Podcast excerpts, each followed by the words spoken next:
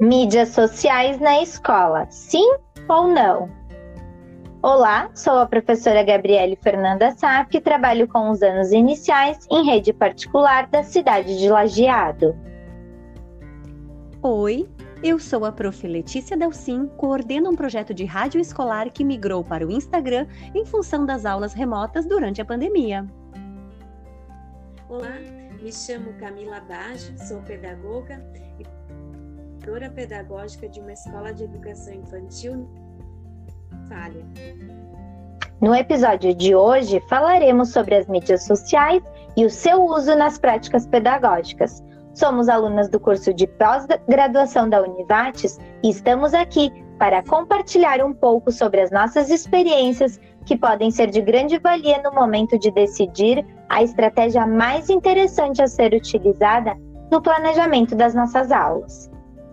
Entende-se que o uso das redes sociais tem sido de grande importância na atual sociedade.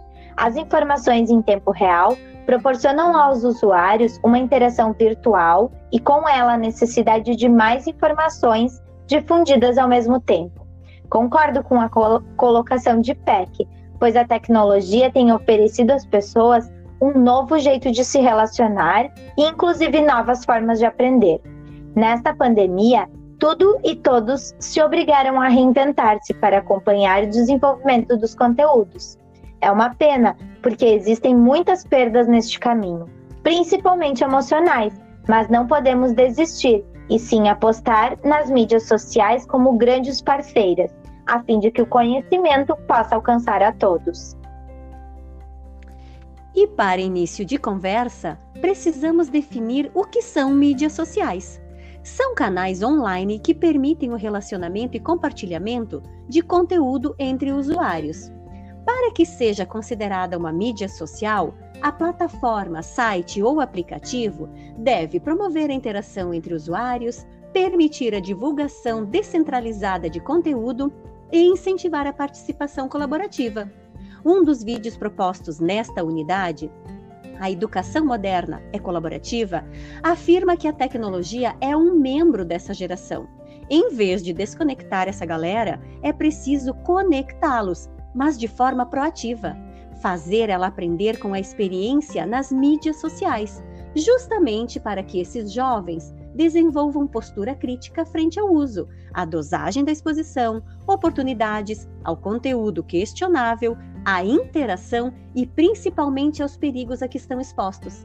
Desta forma, nada mais coerente que se desenvolvam competências para o educando saber fazer desse espaço um espaço de aprendizagem.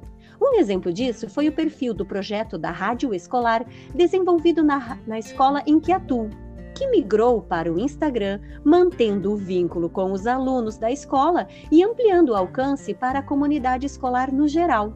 Tivemos, é claro, de adaptar as transmissões à linguagem desta rede social. O que realmente preocupa é como ampliar essa experiência interativa, tendo em vista as limitações que as escolas enfrentam, tanto em termos de estrutura física como na formação dos profissionais da educação. Atualmente, buscamos diferentes ferramentas sociais oferecem para ampliar e potencializar a aprendizagem. Além disso, oportuniza aos educandos a interação e comunicação diante de relações que não pertencem ao tempo e nem ao espaço, o que a torna um instrumento sem limites. Concordo com Drager que o trabalho olhar as mídias sociais é possível reconhecer a autonomia que os alunos assumem neste processo de construção de conhecimento, ou seja, o aluno tem oportunidade de relacionar os conteúdos organizados mentalmente com outros e por meio dessa socialização de ideias e feitos adquirem conhecimentos. Deste modo, podemos a aprendizagem do aluno por meio das mídias sociais. Ao público ouvinte, fica aqui o nosso agradecimento por terem acompanhado este podcast. Desejos de que tenham gostado desta explanação sobre mídias sociais. E além disso, aproveitem para refletir sobre as práticas pedagógicas nos ambientes escolares que vocês têm contato, sugerindo aos colegas professores que nos acompanhem aqui por este canal.